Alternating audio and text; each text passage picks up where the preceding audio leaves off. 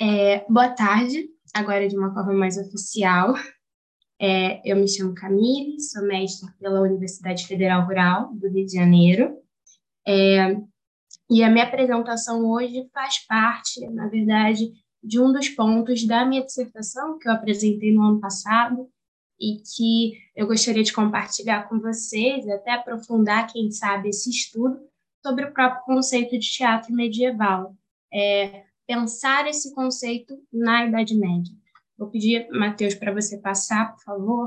É, é, e, num primeiro momento, é, pensar né, o que é o teatro depois das suas especificidades dentro de um campo é, que seria da Idade Média.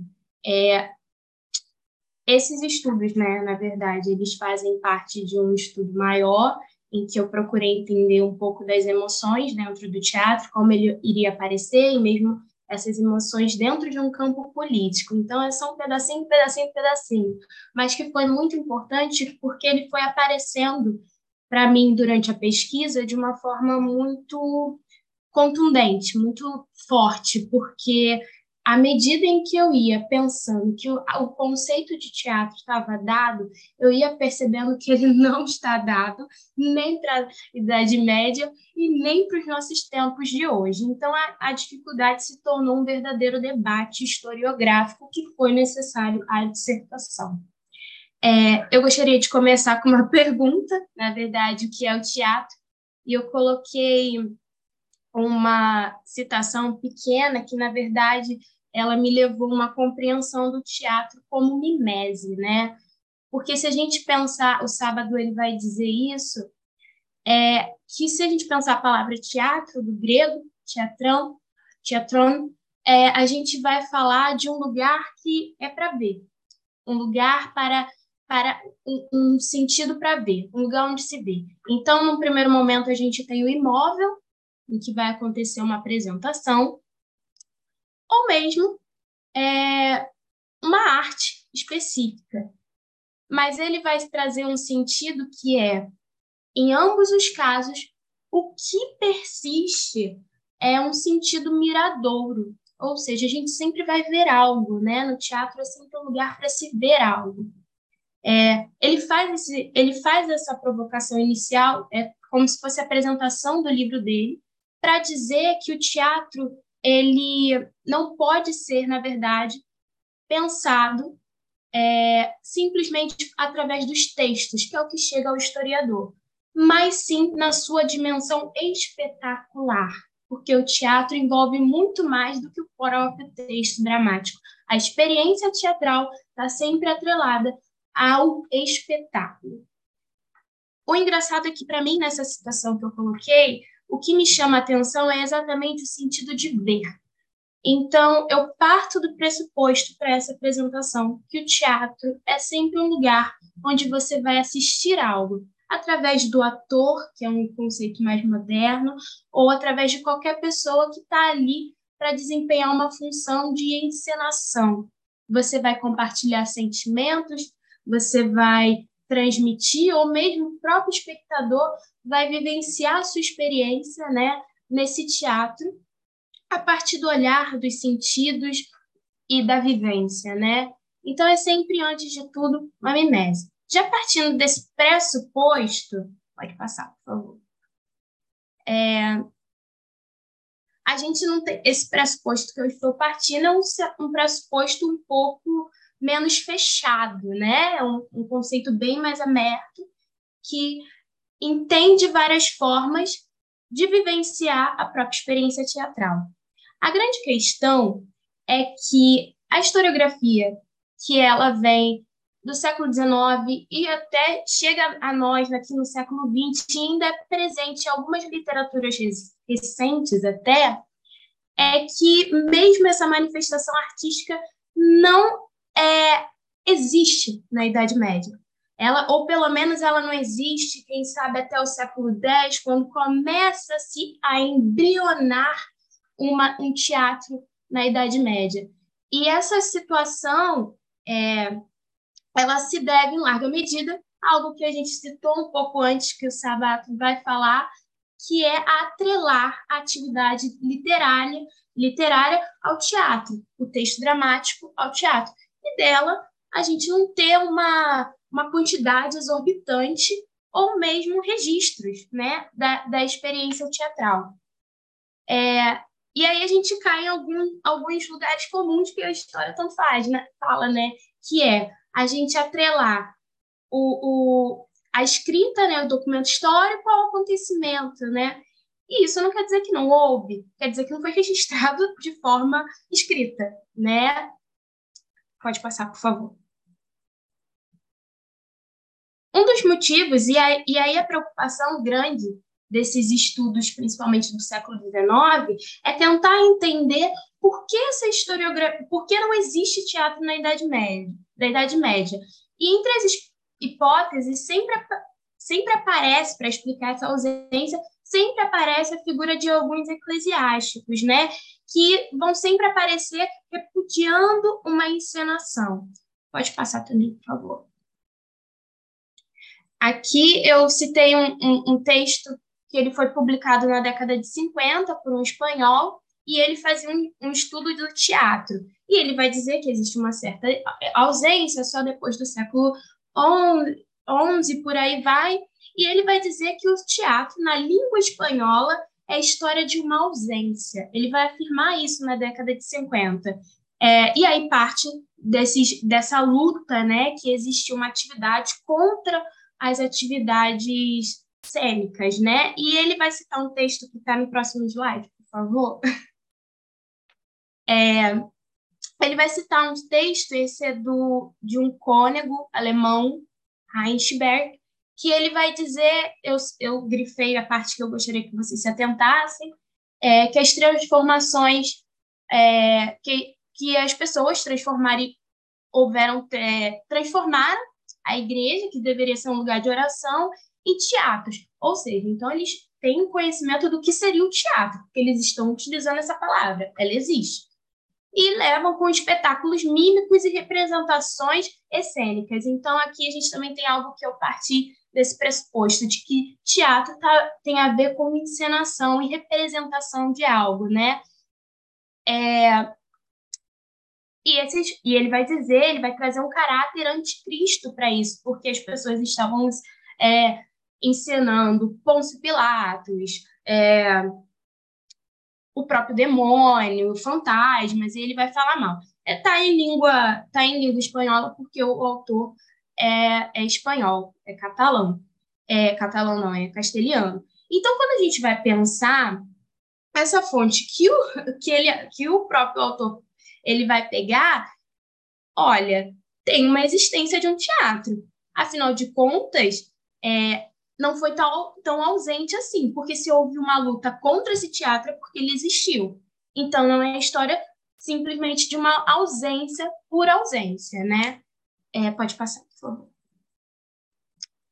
Uh, temos aí também uma outra vertente que também vai aparecer, que é a ideia de que o teatro ele vai aparecer na, na igreja no século XV, é, no século X e XI, exatamente nesse movimento de nesse movimento de revitalização do teatro que ele é próprio ele é propriamente empreendido pela igreja. E aí a gente tem alguns atores que eles vão ser influenciados pela pelo Fausto, que fala sobre essa, essa ideia de um embrião do teatro a partir da própria liturgia. Eu vou explicar um pouco melhor no próximo slide. Eu separei uma autora que ela é recente. É, ela vai revisitar todos esses autores que eu coloquei. Depois, se vocês quiserem, eu disponibilizo o slide para quem tiver interesse. É, a Margot, que é um livro que é referência para qualquer pessoa que queira estudar teatro, independente da sua área de estudo, né?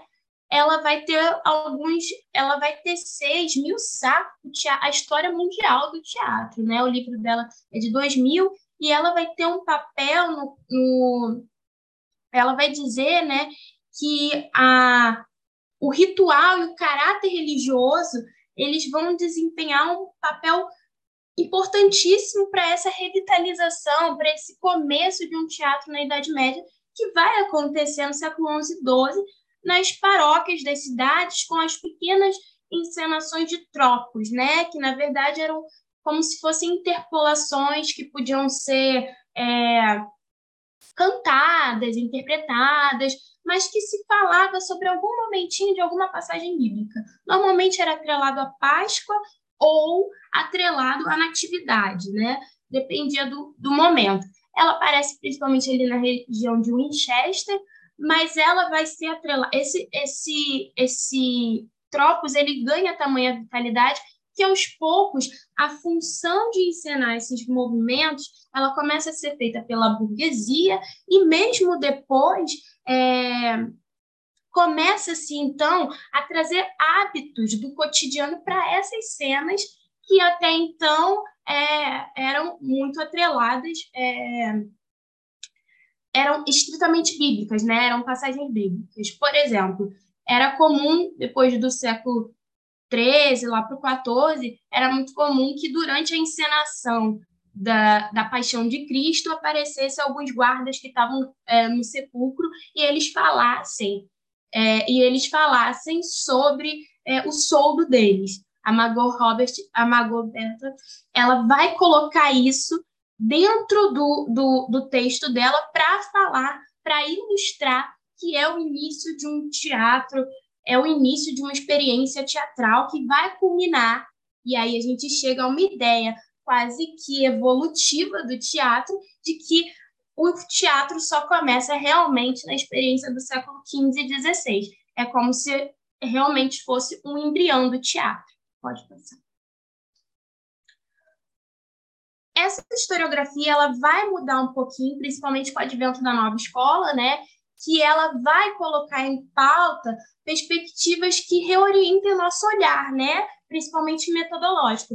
Não preciso nem dizer que procurar novas fontes e, e, e novos objetos, com essa necessidade, também virou uma questão procurar traços e tradições das, das especificidades locais que também tivessem algum tipo de resistência aos grandes é, ao padrão estabelecido, aos hábitos impostos. Então, começa a se falar um pouco mais e estudar um pouco mais algumas experiências teatrais para além de, desse, desses tropos, né? como, por exemplo, os entremeses, é, e por aí vai. Pode passar. A historiografia do, da, da, década de 80, ela tem um grande marco, que é o, o Luiz, esse professor, que ele vai dizer que se a gente entender o teatro como uma instituição, instituição forte elaborada, é, e, e, e, algo muito é, duro, com visto de uma forma não muito fluida e sempre muito concreta, a gente pode falar então que esse teatro realmente existiu e concordar com essa corrente que vinha aparecendo. Mas se a gente realizar é, é, a, é, estudos mais voltados para essa questão de entender que ele sofreu sim uma certa perseguição, que ele vai se diluir, e aí a gente procurar, por exemplo, uma teatralidade presente, onde ele deveria estar escondido, né? A gente começa a entender que o teatro nunca desapareceu. O desafio, ele fala que é difícil, porém fascinante, é esse de buscar entender esse teatro que não é dado, não é um edifício, não é um, um espaço concreto, né? Pode passar. Então, a gente chega aos estudos da década de 90, 2000, e eu posso até dizer, é, é, não, em 2010, em que esses, esses pensadores eles vão começar a se comprometer com um estudo né, é, do que, que seria esse teatro, né? A gente tem nomes muito famosos, a história cultural também, de alguma forma, com a sua preocupação, também vai trazer esses elementos. Eu, sou, eu, eu citei Bakhtin, o Peter Buck, o Roger Chartier, que em 2002 traz o livro do, do, do, da página do palco à página, né? Ele traz uma inversão do que primeiro foi uma experiência no palco para depois sim se tornar algo escrito, né? Então é o contrário, não é o texto que formou o espetáculo, é o espetáculo que depois se tornou o texto, né? E aí também a gente pode considerar outras áreas que não sejam da história cultural e que aparecem de uma forma muito forte hoje em dia, que são os estudos, por exemplo, de gênero, que procuram entender a figura da mulher através desse teatro, né? Eu citei algumas alguns estudos recentes que vão aparecer essa preocupação e ao e, e um detalhe a se colocar é que, à medida que você não está colocando luz necessariamente sobre o teatro, mas personagens do teatro, um estudo sobre o teatro tem que ser feito. Então, de alguma forma, começa a se pensar no que, que é esse teatro. Não tem como não pensar. O meu objetivo inicial também, quando eu comecei a pesquisa, não era entender o que, que seria o teatro na Idade Média. Mas quando me vi diante desse tipo de fonte, eu tive que entender o que, que era, o que, que ele, o que, que ele era naquele contexto, o que, que ele significava nesse contexto. Eu só vou pegar o carregador, porque meu, eu esqueci de botar Ô, Camille, Oi, cinco minutos, tá? Tá, é só para cinco concluir. minutos, tá bom. Muito obrigada. Pode passar, por favor. Só coloquei o computador aqui. Bem, chegamos ao último slide, último slide. Eu acredito que com ele a gente consiga finalizar. É, feitas tais ponderações, assim, esse levantamento que eu tentei falar, e não sei se eu consegui fazer entender, espero que sim, a gente chega é, numa grande questão. Mas, afinal, como é que a gente pode conceber o teatro na Idade Média? Eu não sei exatamente dizer para vocês o que, que é o teatro na Idade Média, já que eu comecei dizendo que é bastante fluido, mas existem algumas especificidades que a gente deveria levar em conta. O primeiro é que não existe um espaço específico para atividade cênica. Ele pode ocupar um adro da igreja, a sala de um palácio, as ruas, ele pode acontecer na nas praças da cidade, no claustro, no refeitório. Ele se vale das experiências dos lugares em que ele acontece, né? E essa ausência de, de um espaço necessariamente para acontecer o teatro, o teatro enquanto edifício, na verdade, faz com que ele, ele apareça, ele tem a ver com os dois, dois últimos pontos que eu acredito que sejam importantes para a gente pensar o teatro na Idade Média. É, ele tem a ver com usar os símbolos daquele espaço, né? Para, para construir a, idade, a ideia de um cenário, né? Então, nós temos, por exemplo, é, um público que é específico, tá aqui no segundo ponto, é um teatro que ele acontece é, para pessoas que ele é um, um, teatro direcionado, né? Ele é um teatro voltado para os fiéis, ele é um teatro voltado para o palácio, ele é um teatro voltado para as festas cívicas, ele é um teatro voltado para os seus espaços, ele não tem um público pluralizado, ele tem um público específico, né? E, a, e até por isso ele tem essa forma simbólicas dele.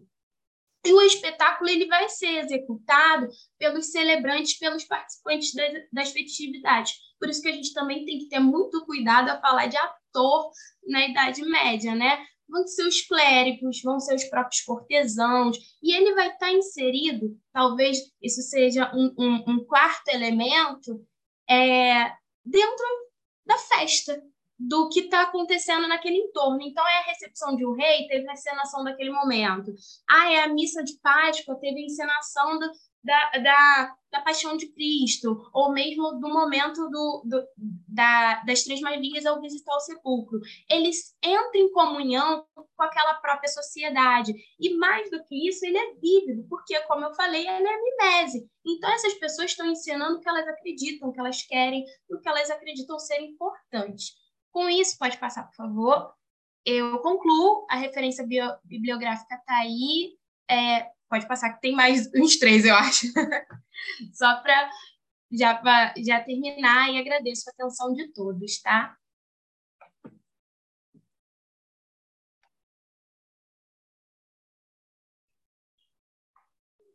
Então, agradeço a Camille pela sua apresentação, né? E vamos dar sequência então ao nosso à nossa mesa com o Jefferson Cauê Antiqueira Camargo. Jefferson. Boa tarde a todos, estão me vendo e ouvindo? Sim, eu estou. Perfeito, perfeito. Então, eu vou colocar minha apresentação aqui, um segundo. E aí vocês me dizem se já estão vendo. Tudo certo? Posso começar? Sim, pode começar. Perfeito. Então, eu vou apresentar essa minha apresentação intitulada Entre Aves, Humanos e Híbridos, Estudo Qualitativo e Quantitativo das Margens do Livro de Horas, da coleção Ivani Jorge Yunes. Bom, então eu sou o Jefferson, eu sou graduado em Letras pela Universidade de São Paulo e eu sou graduando atualmente em História também pela mesma universidade. Sou membro do grupo Latim USP, laboratório da, da Teoria e História das Mídias Medievais, coordenado pela professora Maria Cristina Correia Leandro Pereira, aqui em São Paulo.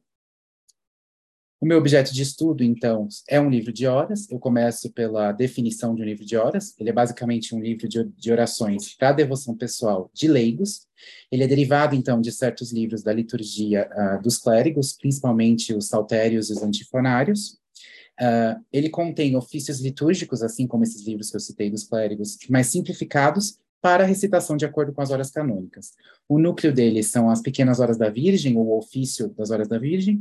É, ele é recitado, então, dividido conforme as horas canônicas, né? Então, matinas, laudes, prima, terça, sexta, nona, vésperas e completas. São oito horas do dia que você teria que rezar certas partes, é, entoar certos é, salmos e assim por diante.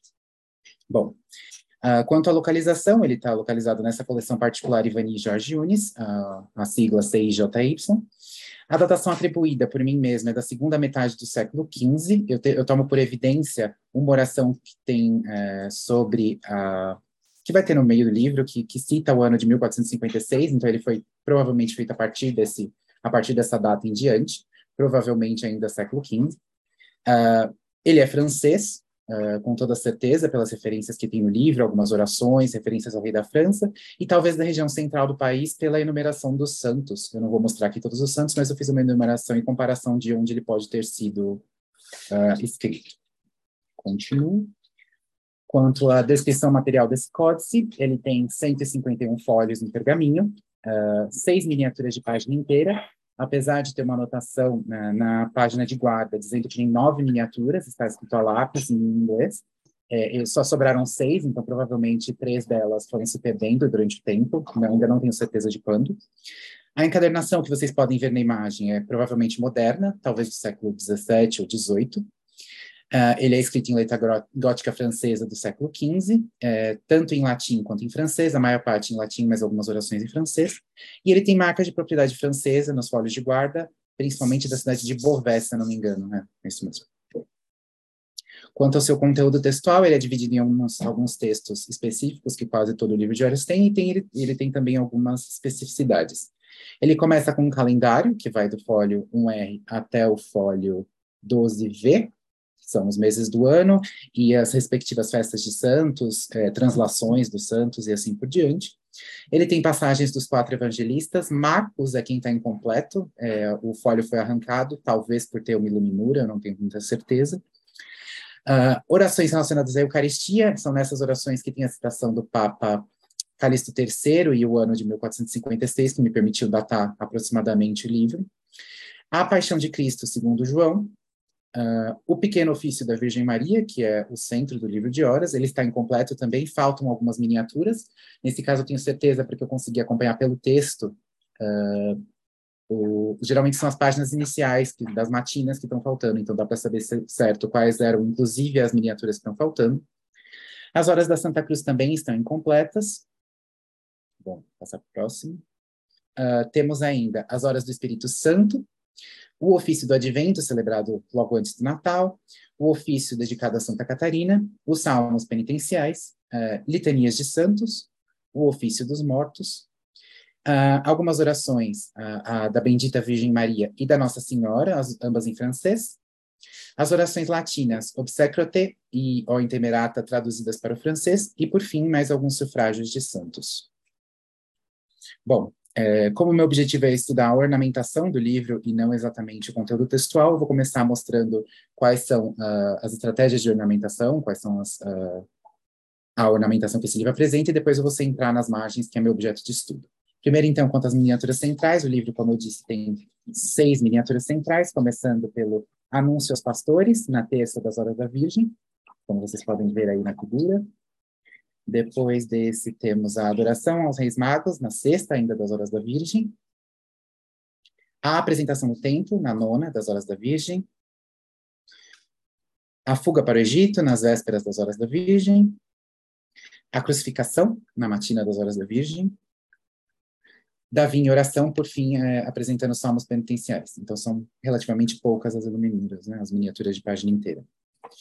Quanto às margens, aí que é meu, mais o meu objeto de estudo, é, eu comecei elaborando uma, uma, certa tipologia. Há folhos com margens não ornamentadas, ou seja, as folhas, uh, os folhos estariam em branco na margem. É, em branco é engraçado porque o pergaminho não é exatamente branco, né? Por isso que eu digo não ornamentadas. Uh, e há folhas com margens ornamentadas de três tipos. É, como a gente pode ver na figura acima, as margens de um quarto de página, quando recobre só um quarto da, da, da margem, as margens de três quartos, que é o caso da, da, da figura abaixo à direita do, do slide, e as, as margens de página inteira, que acompanham as miniaturas também de página inteira, como uh, na figura abaixo à esquerda.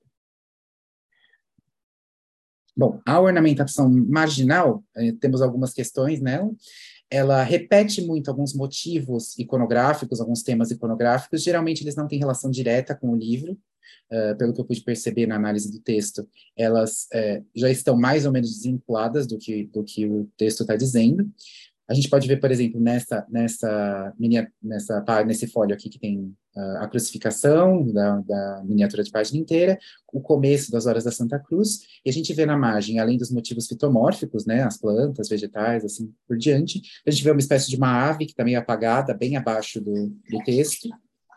Tem também um, uma figura híbrida à esquerda, né, do folho, que tem uma cabeça humana, o corpo talvez de um dragão, né, umas asas, uh, e dois pássaros, né, e dois pássaros, né, um à, à direita, uh, ao lado da, da, miniatura central e outro mais acima. Não sei se vocês conseguem ver todas essas, todas essas imagens, mas está aí. uh, então, por isso, eu acabei elaborando uma tipologia dessas imagens nas margens, classificando-as como antropomórfica, quando ela é só humana, zoomórfica, quando só animal, fitomórfica, está até escrito errado, quando ela tem forma de algum vegetal, e híbrida, se ela mistura alguma das três categorias, ou mais, ou até as três juntas, né? De quadro teórico, uh, começou uma pesquisa em estágio inicial, eu ainda estou tá em fase de elaboração, eu estou usando uh, o conceito de imagem-objeto do Bachet para relacionar o, o, texto e o livro de horas em si à sua ornamentação, às suas margens. Uh, eu utilizo também bastante os conceitos das funções decorativa e ornamental de Jean-Claude Bonne, para tentar diferenciar entre o que é, é, meramente decorativo, aquilo que já não tem mais a função própria, do que é ornamental. Uh, eu também, como é, é, acontece muito dessa serialidade, repetição dessas imagens, eu acabo usando uh, a metodologia de corpos de imagens e serialidade do, do Bachet também. Algumas das minhas hipóteses iniciais é, são fruto também das minhas leituras do Bonn, é que a arte gótica, principalmente no, no final da Idade Média, é, a figuração se desvincula dessas formas mais ab abstratas de ornamentação e perde função construtiva e rítmica, mas ela continua se mantendo nas margens, embora ela não se mantenha principalmente nas miniaturas ou na ornamentação central, ela continua se mantendo nas margens. Então, eu estou tentando perceber, meu objetivo é esse, uh, em, que, em que medida a função ornamental ainda está presente nessas imagens marginais. Bom, hoje eu não trago resultados, a pesquisa ainda está em andamento, mas só mostrando então um pouco da bibliografia para vocês verem, tá bom? Se alguém quiser, tiver alguma dúvida depois, eu esclareço. Muito obrigado, agradeço pelo tempo de fala.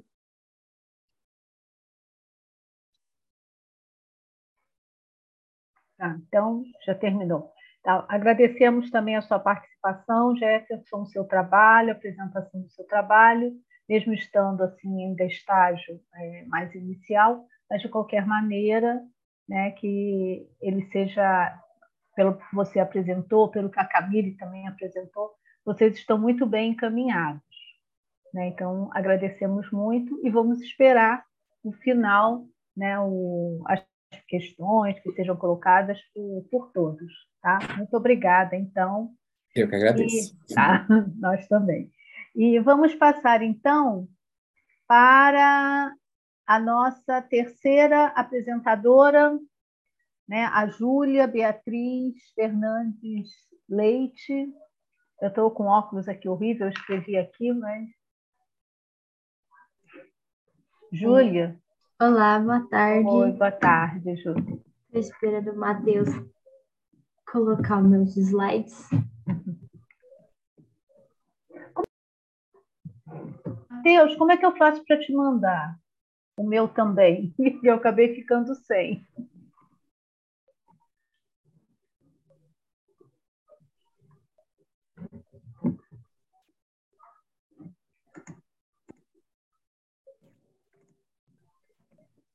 Desculpa, professor. Você pode me mandar pelo chat do Zoom mesmo. Onde é que fica isso aqui? O chat. Como é que eu faço?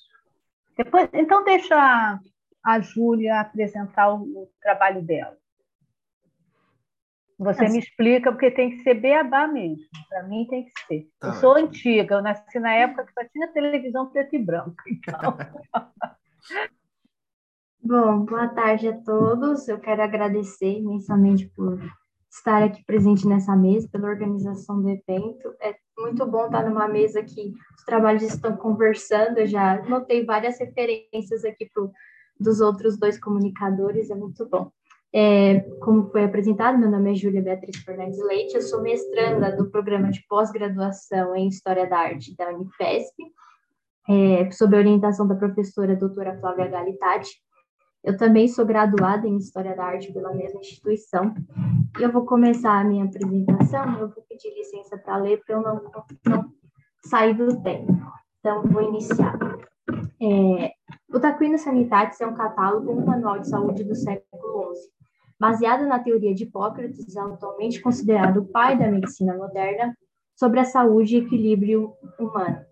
Na teoria moral, os humores são os principais pontos do homem, são eles sangue, vilha amarela, vilha negra e catarro, que necessitam permanecer em estabilidade para que o sujeito não adoeça ou fique suscetível a isso. É, pode passar para o próximo slide.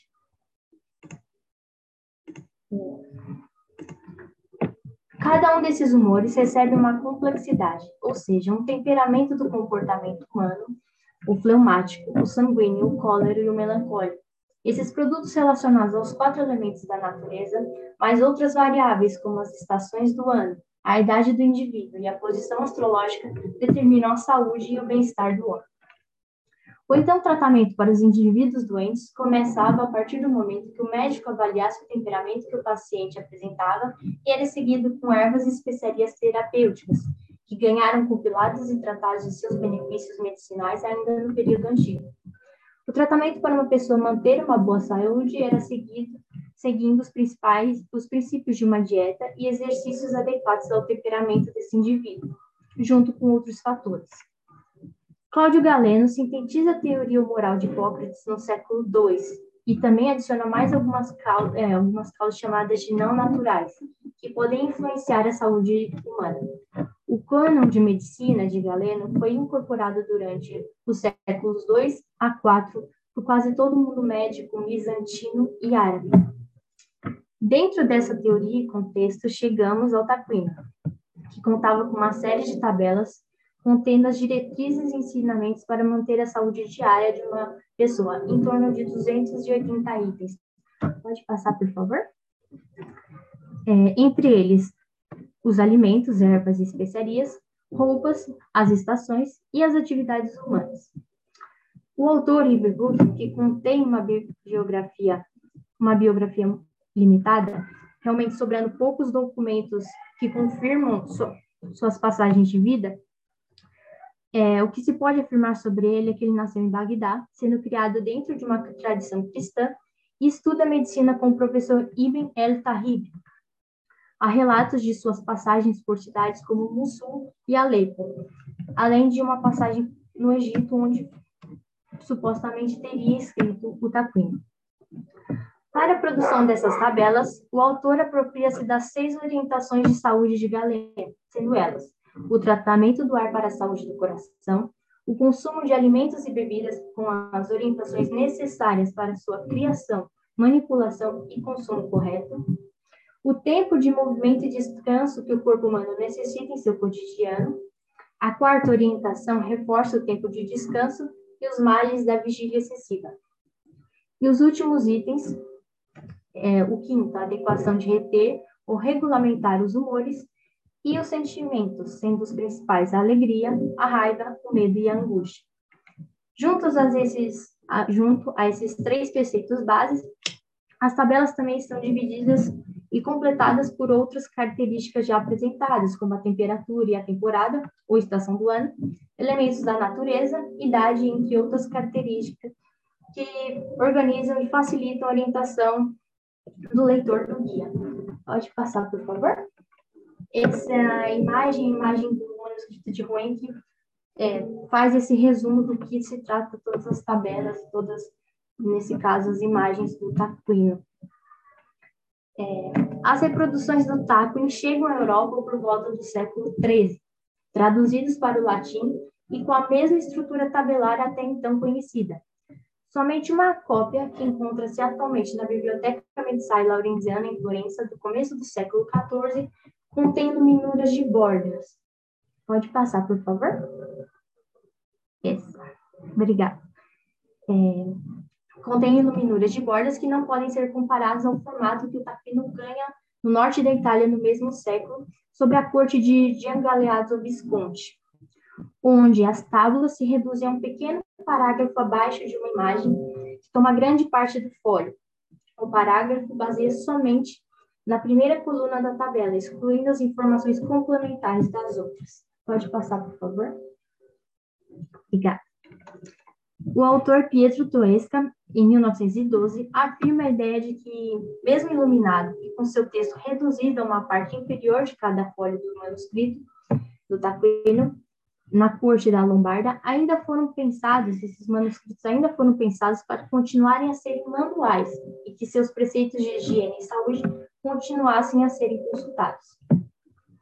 Temos que levar em consideração exatamente que essas quatro primeiras cópias iluminadas do Taquito, produzidas no norte da Itália e atualmente estando em Paris, Liege, Viena e Roma, foram produzidas aproximadamente 30 anos ao que é considerado o fim da Grande Peste, que matou em algumas cidades cerca de um quarto da população, além de anos anteriores à peste, com uma enorme carestia de alimentos, como pontuou o autor Máximo Montanari, no ano de 2000. Voltando-se para as imagens do Taquino, que é o meu objeto da dissertação, é, busco exa exatamente compreender, tentar visualizar e relacionar as imagens produzidas para o Taquino na corte dos Visconti em Milão como uma importante fonte de, junção entre modelos anteriores, consensos, consensos estéticos, além de parte importante da cultura de corte do período, como os herbários iluminados. Pode passar para mim, por favor? Obrigada é, como os herbários iluminados, iluminados que circulavam na Europa há muitos séculos. É, próximo, por favor. Os modelos de desenho, como a alegoria da ira. E próximo, por favor. E toda uma cultura de objetos de, de alegorias do amor cortês. Assim também, o próprio manuscrito ilustrado torna-se um importante objeto de modelo, onde suas fontes visuais circulam e muito provavelmente geram obras em espaços distintos, como os outros manuscritos ilustrados da Sanitatis, que foram produzidos em outros espaços, em especial de Rouen, que eu apresentei slide, nos slides acima, produzido na região de Veneto, e, a, e o segundo de Paris, produzido para a corte de Boêmia, e também os afrescos da Torre de Águila no Castelo de Buon Consiglio, em Trento. Pode passar, por favor? Aí, uma, uma das imagens da torre, que conversa com as imagens do tapete. Estamos falando de uma corte e uma região que mantém relacionamentos comerciais e de amizade com inúmeras outras regiões da Itália, Europa e até uma parte da Ásia, além de conter uma enorme circulação de comerciantes artistas e objetos. É também importante levar em consideração que a corte de Visconti Sforza, em especial Jean Galeano Visconti, foi uma figura de extrema importância para o mundo das artes do período, sendo o encomendante de artes de luxo, como um livro de horas e um tarô é, exclusivo, e até mesmo da Catedral de Milão.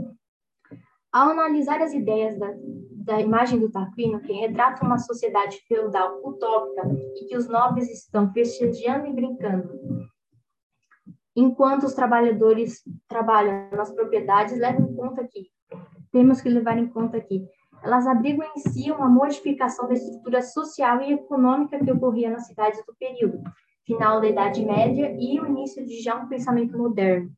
A malha urbana, mesmo após a Grande Peste, aumentava significativamente e junto o poder monetário das cidades também. O acúmulo dessa mais-valia dentro dessas cidades, junto ao aumento e fortalecimento das aldeias artesanais e corporações de artesãos, fazem com que os objetos, em especial os objetos de luxo, sejam apreciados e consumidos pela burguesia e aristocracia. A organização do espaço e a criação de ambientes habitáveis, além da convivência, como nas praças e nas praças públicas, nos mercados e as igrejas, também tornam-se o foco principal para os aristocratas e burgueses. Milão, tomando destaque com seus mais de 100 mil habitantes por conta de sua posição privilegiada ao norte da Itália, na região da Lombardia, tornou-se um referencial econômico e mercantil no final do século XII. Embarcações e cargas terrestres chegam com inúmeros tipos de mercadorias das cidades amiga amigas, vindas do sul da Itália ao continente europeu, além de alguns oriundos do Oriente com objetos para serem trocados e vendidos, assim como também a circulação de artistas que chegam a todo momento à cidade e os locais que saem para estudos em outras cidades, como um dos autores de um dos manuscritos, o arquiteto e arquiteto da Duomo de Milão, o Giovannino de Grazia. Assim, as imagens do Tarquínio, produzidas exatamente nesse contexto, nos auxiliam a compreender Pode passar, por favor? Nos ajudam a compreender essa circulação de modelos e artistas ao longo de toda a Idade Média, mas também esses quatro manuscritos são fontes importantes para compreender a medicina do período, os hábitos alimentares e comportamentais, a estrutura interna das, das residências e das lojas, além de como funcionava o mercado e o comércio, como pode ser visto na imagem. É, assim também, os objetos é, utilitários que circulavam dentro dessa, desse comércio ou dentro das próprias casas. Pode me passar, por favor? Obrigada. É, essas peças que circulavam e como eram feita a estrutura interna de uma residência, sendo arquitetura, decoração, móveis entre outras coisas, além de toda a convivência familiar. Assegurando assim a importância do taquínio para além de uma fonte desses conhecimentos, mas também ele mesmo como um importante objeto é, cultural do período, já que ele faz parte de, uma, de toda uma, uma composição da corte que ele, na qual ele foi encomendado. É, para encerrar por favor, passe para mim. Na, é, as minhas referências, um pouco das minhas referências que eu usei para essa comunicação. Próximo, por favor. É, e obrigada.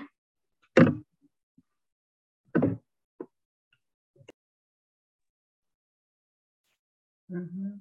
Tá, então, agradecemos também a participação da Júlia, né, com o seu trabalho, né? E vamos dar, depois no final, né, vamos fazer as, as questões, colocação das questões, também trabalho muito bom, igualmente como dos colegas anteriores, né, agradecemos muito.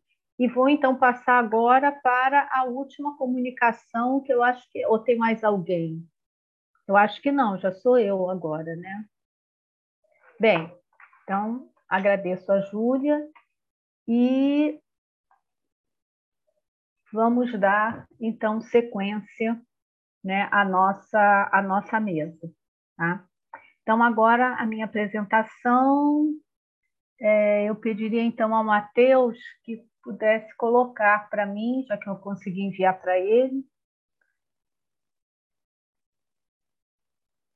Matheus? Está aí, Matheus? Sim, professora, estou colocando já. Ah, tá. Tudo bem. E pedir também a você, Matheus, que me avise, tá? Quando tiver claro, já faltando cinco minutos. Tá bom? Peço essa, esse favor para você.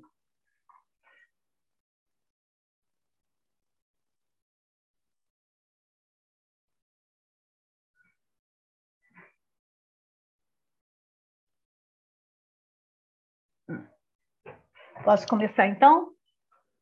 Todos sim, estão sim. me ouvindo? O som está bom? Tá, que para mim está, mas eu não sei para vocês. Tá. Então, é, meu trabalho é sobre iconografia clariana de Santa Clara de Assis, mas num período bastante restrito, entre 1255 e 1285, que é o período que corresponde a às primeiras décadas após a sua canonização. E, na verdade, a iconografia de Santa Clara ela vai ter uma correspondência com a iconografia que vai ser produzida também nesse mesmo momento de São Francisco, São Francisco de Assis, que é o seu contemporâneo. Tá? Só que, evidentemente, que a iconografia clariana ela é muito mais restrita nos seus temas, na quantidade de né, de produtos que chegaram até nós, diferentemente de Francisco, que é um santo extremamente rico, não apenas em textos que são produzidos, de várias agiografias produzidas nos, nos primeiros é, décadas após a sua morte e canonização, e Clara, evidentemente, até por ser mulher, a verdade é essa, né, ela tem um número muito mais reduzido né, de, é, de, de, apresentações, de fontes, né, que a gente possa considerar assim com a sua imagem. Bem, ela morre em 1253, em 1255 ela é canonizada como Francisco, dois anos depois da sua morte, e logo, é, você pode passar, por favor? Ah, sim. E logo de 1255 nós temos esse díptico que é hoje em dia ele está na Galeria Delio Uffizi em Florença com da escola, na verdade não é do Bonaventura Berlingueri, mas é da escola dele, que se chama Crucificação, e cerca de 1255. Portanto, é, segundo alguns, a primeira representação iconográfica de Santa Clara. Bem, nós vemos aqui que, de um lado, nós temos né, o, a crucificação, que dá o nome a esse díptico, e do outro lado, um conjunto né, de santos, de representações de imagens, né, tendo, na verdade, como foco principal a Virgem com o menino. Né? E a sua volta, ladeado tanto na parte superior como na parte inferior, por vários santos. Os santos é, superiores eles, na verdade, representam, né, de um lado, São Pedro e do outro lado, São João Batista. Enquanto na parte inferior nós temos alternados santos antigos, apóstolos, e dois santos franciscanos, que seriam São Francisco e Santo Antônio, Santo Antônio de Pádua, ou também de Lisboa. E no meio deles, né, vestido é, com hábito de diácono, São Miguel Arcanjo, né, que é o anjo, nós temos aqui a representação da, das suas asas. E vocês podem perguntar, e onde está Clara no meio desses santos? Aqui ela, ela é representada aqui pequenininha, do lado né, da Virgem e do menino, que eu até costumo brincar que parece que ela foi colocada posteriormente, se não foi né, foi por acaso, né, talvez já estivesse pronto. Olha, tem mais uma santa franciscana agora. Né, então, vamos colocá-la. Onde nós temos um espaço para tal? Colocou-se Santa Clara aqui. Ou então, realmente, de caso pensado, né, na medida em que o conjunto dos santos aqui representados faz uma correspondência da ortodoxia da ordem franciscana, porque os três santos franciscanos canonizados até então, no, próprio século das suas mortes, existência e mortes, né, estão presentes na tradição ortodoxa, né, começando com São Pedro né, e os outros apóstolos, São João Batista, que é o precursor de Jesus, e os outros apóstolos, é, como também né, refletindo a é, na verdade, a ligação que esses santos, principalmente São Francisco e Santa Clara, terão com o Cristo crucificado, né, que era uma das devoções de ambos. Então, aqui a gente pode perceber né, esses elementos e o objetivo aqui principal é caracterizar Clara, apesar de pequenininha aqui no cantinho, a gente sabe que é ela porque tem escrito, nós aqui não conseguimos ler, mas tem escrito Santa Clara. Né? Então, ela é colocada no meio aqui desses santos, mostrando que existe uma tradição apostólica que passa né, de São Pedro para os outros santos, tanto da antiguidade como para os novos santos que se relacionam, então, com a ordem da igreja. Por favor, pode passar, Mateus. Por favor. Bem, aqui a gente pode ver mais nitidamente né, a Madonna com o menino né, e, esses, e os santos. Aqui São Francisco. Há um detalhe interessante é que os santos franciscanos, assim como São Pedro, eles estão com a mão espalmada para fora, o que representa a bênção. É um símbolo de bênção que eles estão aqui é, ofertando, né? abençoando aqueles que chegarão perto e poderão contemplar essa imagem. Por favor, pode, pode passar? Bem, aqui nós temos então a Santa Clara, tem aqui o nominho dela, Santa Clara, né, aqui colocado, e a representação para a gente ter noção realmente do tamanho, né, que Santa Clara aqui aparece. Que aliás essa é uma característica, a hierarquia do, da, do tamanho das imagens, principalmente no caso dos santos, representa a maior ou menor importância deles. Né? Pode passar, por favor. Bem, aqui nós temos aqui para alguns que desconsideram essa primeira imagem do Berlingueri, né, nós temos aquela que para principalmente historiadores italianos é a primeira imagem de onde Clara será representada, que é chamado Crucifixo de Sor Benedetta que é de antes de 1260, mais ou menos pela na, ali depois de é, 1256, 57, a canonização de Santa Clara acontece em 1255, né?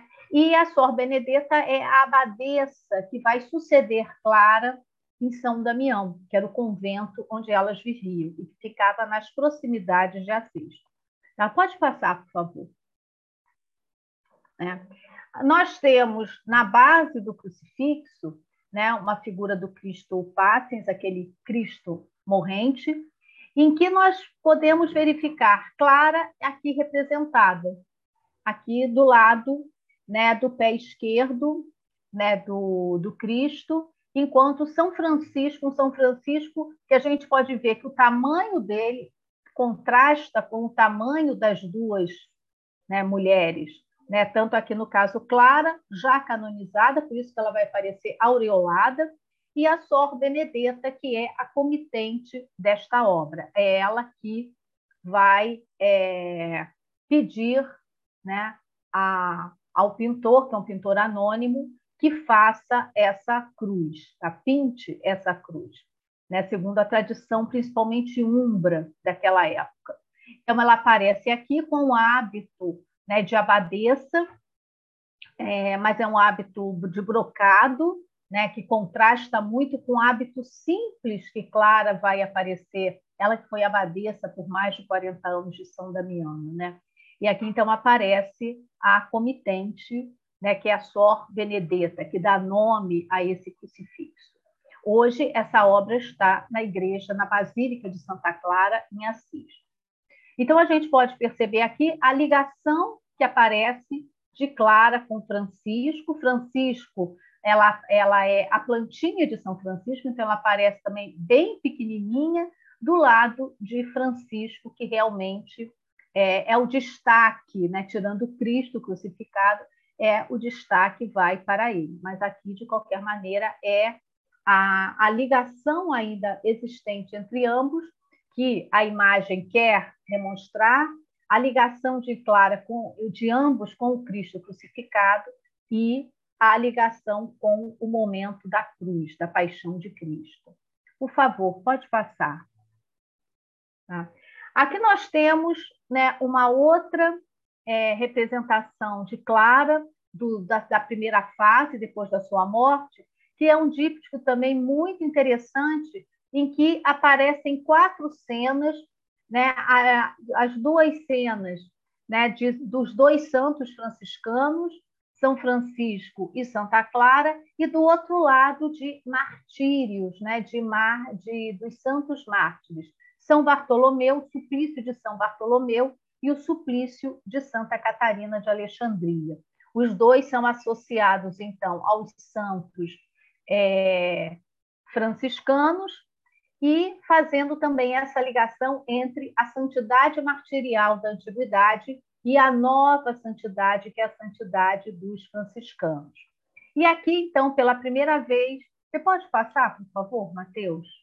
A primeira vez vai aparecer a, o tema de Clara portando o cibório com a hóstia, que depois, posteriormente, vai ser a marca registrada desta santa. Né? Nas outras cenas, nós temos é, principalmente a cruz, que ela vai trazer na primeira, na primeira imagem, mas aquela que será a, o elemento principal da imagem de Clara será a Clara cortando a hóstia. E aqui, então, aparece pela primeira vez que é o milagre da fuga dos sarracenos de Guido da Siena, que é um pintor também ali daquela região da Úmbria toscana. Né? E aqui a, é um episódio em que Assis, por volta de 1242, é assediada pelas tropas de Frederico II, do imperador Frederico II, e os soldados mercenários de Frederico II atacam o mosteiro de São Damiano, porque ele vai ficar próximo a Assis, mas é fora da cidade da, da, dos muros de Assis, né? E Clara, para se defender e defender as suas irmãs, ela vai então chega até a janela e diante da figura de Clara, portando é, o cibório, os sarracenos fogem é, apavorados. E é, esse episódio ele fica marcado na história de Assis, tanto que Clara, a partir daí, vai ser considerada uma das santas protetoras da cidade de Assis. E existe uma festa até hoje, no dia 22 de junho, que é um feriado na cidade, que relembra esse, é, esse acontecimento né? e a vitória de Clara. Da, no caso, a Tomás de Celano, que é o primeiro geógrafo de Clara, diz que é o efeito da sua oração, mas posteriormente a esse milagre será associado a Clara ter portado a hóstia, levado a hóstia, a Eucaristia, até os muros ali de São Damião. Tá? Então, vamos passar, por favor, Mateus. Tá. Bem, aqui nós temos aquela que é considerada, para o século XIII, é, né, a grande obra iconográfica relativa a Santa Clara. É a sua, a sua pala, chamada pala, ou retábulo, que está na, na sua basílica em Assis, né, em que contém é uma tábua historiada, né, onde nós vamos ter, além da imagem de Clara, também oito cenas da sua vida. Até esse momento já haviam sido é, feitas várias, é, vários retábulos historiados sobre São Francisco, e de Clara, então, essa é a primeira tábua historiada, de mil, da década né, de 1281 e 285. Né? E é uma tábua muito interessante, porque aqui nós temos as quatro cenas, aqui deste lado, representam a vida de Clara antes da sua conversão, quer dizer, antes da sua entrada na vida religiosa. Tá? Aqui é o caminho que ela vai percorrendo, e essas quatro, né, aqui laterais, a gente começa de baixo para cima, e aqui deste outro lado, de cima para baixo. Né? Aqui é a imagem da santa, imago dela, a sua figura é, na, na, na, quer dizer, na altura né, desta, desta tábula, a gente, a altura, ela aparece aqui com a cruz, né, com, com a cruz de abadesa, né, que ela está ali com a mão apontando para a cruz, mostrando ali a sua ortodoxia, a auréola, e nós temos então essas cenas laterais. Você pode passar, por favor? E me diga quanto tempo ainda tenho, Matheus. Com licença, professora. Cinco minutos e 30 segundos. É, tá ótimo. Então vamos lá, vamos tentar terminar. Nós podemos fazer várias leituras dessas cenas. as quatro primeiras cenas né, do, do lado direito, elas representam, então, a vida de Clara antes da sua entrada na religião, na religião. Então, seria a Vita e a Converso, né, esses dois momentos principais. E nós podemos fazer tanto uma leitura cronológica, porque, na verdade, essa disposição, a gente começando de um lado de baixo para cima e no lado seguinte de cima para baixo, elas seguem mais ou menos uma cronologia, apesar de saltos temporais muito, muito acentuados. Existe uma lógica aqui de tempo. Então, a primeira imagem que aparece, né, é, vários historiadores eles colocam uma correspondência de um lado e de outro. Então, aqui nós temos a cena 1, que corresponderia à cena 8. Na verdade, eles, é, a cena 8 fecha o ciclo. Aqui nós temos a primeira cena. Clara recebe a palma no dia, no domingo de Ramos, do bispo de Assis, Dom Guido. Tá? Então, isso aqui marca né, é, o momento em que ela começa a pensar em fugir de casa, que ela vai fugir de casa e vai se refugiar junto a Francisco na, na Porciúncula. Então, aqui é o primeiro momento. A gente pode ver logo uma questão que é muito interessante, os dois lados. Aqui é o lado da igreja, representado pelo Dom Guido e os outros sacerdotes, e desse lado, Clara e a sua parentela, principalmente das mulheres, a parentela feminina. E aqui do lado, a irmã de Clara, que depois vai segui-la na vida religiosa. A gente pode ver a desproporção de tamanho, entre ambos, o que significa que aqui a autoridade é a do bispo. E Clara aparece quase como uma criança frente ao bispo. E atrás, a cidade de Assis vai estar sempre presente para mostrar a ligação dela, tanto com a igreja como com a cidade de Assis. E na última cena, que é a cena da morte de Clara, nós temos a presença da, do alto clero na, na sua morte. Né? Ela é visitada pelo Papa, né, junto com a sua corte, e do lado dos franciscanos, dos frades franciscanos. E Clara, então, morre sob as bênçãos da Igreja, como uma boa santa ortodoxa. Né? Por favor, pode passar? Bem, aqui nós temos, né, continuando o retábulo, a segunda cena. A primeira cena foi Clara recebendo a palma do bispo. E nessa mesma noite ela foge e vai encontrar Francisco e seus frades na Porciúncula.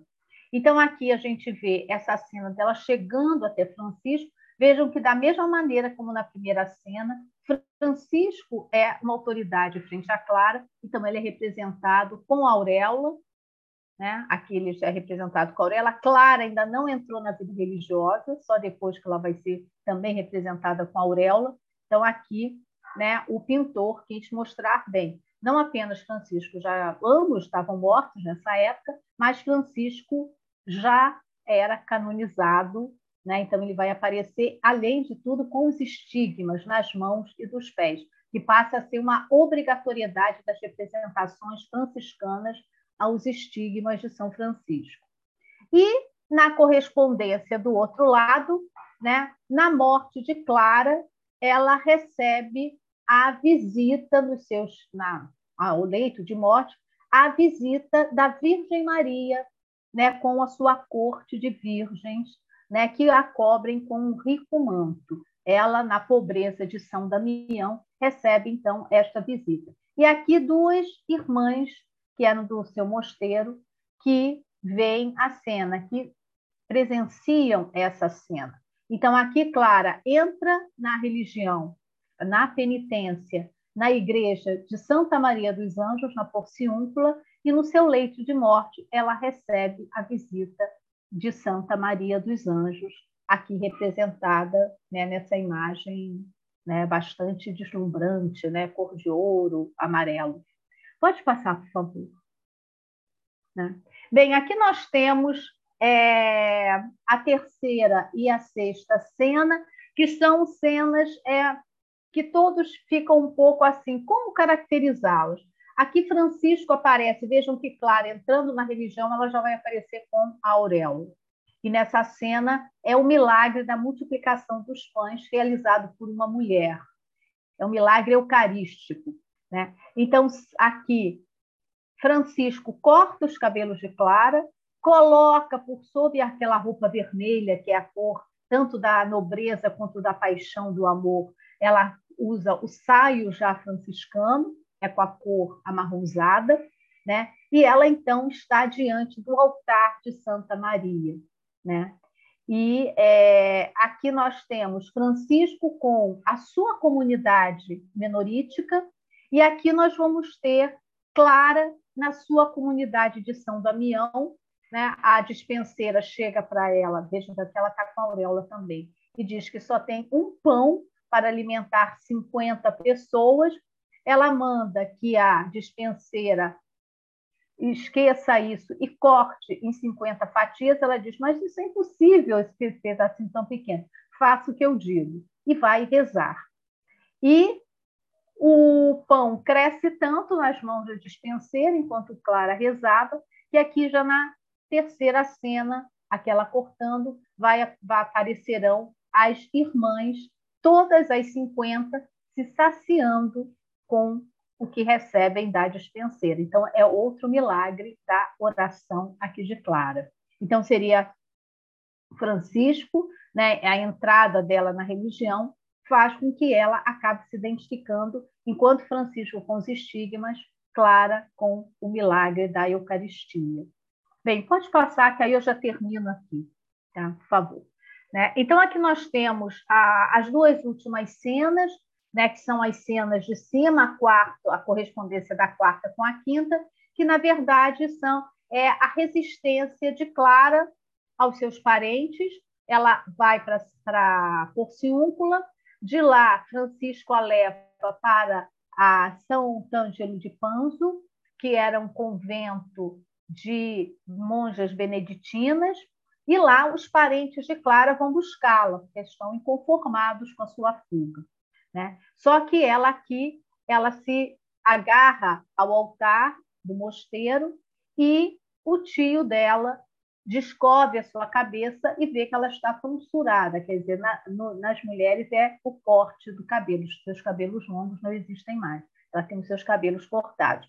E ela né, agarrada ali no altar e ela acaba não indo embora. O tio fica leva um susto e retrocede.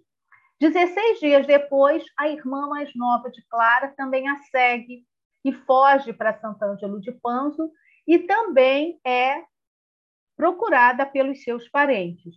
Só que, no caso, Inês, que é a irmã de Clara, né, ou Catarina, no século, Inês depois da vida religiosa, ela resiste aos parentes, ela ainda está com os cabelos compridos, então os parentes podem carregá-la, né? ainda não se tornou é, ali é, freira, e ela então é carregada pelos parentes, mas a oração de Clara novamente a, entra em ação e a sua irmã desmaia e fica tão pesada que os, nem o conjunto dos homens da família conseguem carregá-la e dessa maneira eles abandonam o seu corpo, né, ela desmaiada ali no meio do caminho, e aqui nós vamos ver a cena que dá início à comunidade de São Damiano, porque o mesmo Francisco corta os cabelos de Inês, Inês e Clara né, aqui juntas. É interessante porque a entrada na vida religiosa significa o corte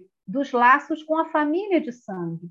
E, no caso, as duas irmãs mantiveram-se unidas, mantiveram-se juntas, porque a família espiritual, aqui no caso, é a família do amor, da paz, da união com a divindade, enquanto nem sempre a família carnal é aquela que traz felicidade para as pessoas. Então, a mensagem é essa: a família espiritual tem um valor muito maior do que a família de sangue. Bem, então, é, só para terminar, eu trouxe, pode passar, por favor, só aqui para completar, uma outra representação em que Clara vai aparecer já sem a presença de Francisco, tá? uma das raras desse século que Clara está sozinha, é a morte de, de Clara, a morte de Santa Clara. O ambiente é franciscano, porque ela está cercada aqui pelos membros da igreja, pelos frades, mas também por suas irmãs, né, as irmãs de convento.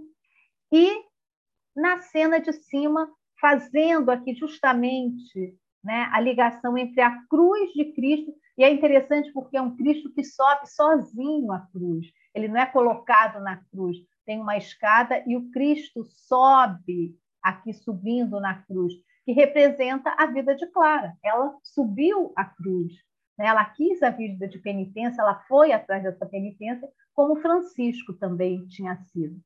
Então, sempre para mostrar essa ortodoxia e a ligação de Clara né? ou seja com os santos da antiguidade, ou seja com a ordem franciscana, mas principalmente Clara, a partir desse episódio, desses episódios, ela vai ser chamada de Altera Maria, assim como é, Francisco, já a partir de 1263, com São Boaventura, é o Alter Christus, ele é o outro Cristo, segundo Cristo, Clara, por essa ligação tanto com Maria, com Santa Maria dos Anjos, com São Damiano, onde ela o culto a Maria era ali predominante, né? E a Jesus, ela é uma santa ligada à ideia da cruz de Cristo, à ideia de Maria e a ligação entre franciscanos e, as clarissas, como depois de 1263 a ordem de Clara vai ser chamada, que até então era a ordem de São Damião, né? É, essa, essas ligações todas são fortalecidas, né, são perpassadas para o futuro. E Clara aqui se torna, então, a Altera Maria, né, pela sua morte. Tá? Então, eu agradeço e peço desculpas, porque eu acho que eu passei um pouquinho aqui do tempo. Tá? Eu preferi não ler, porque senão ia demorar mais.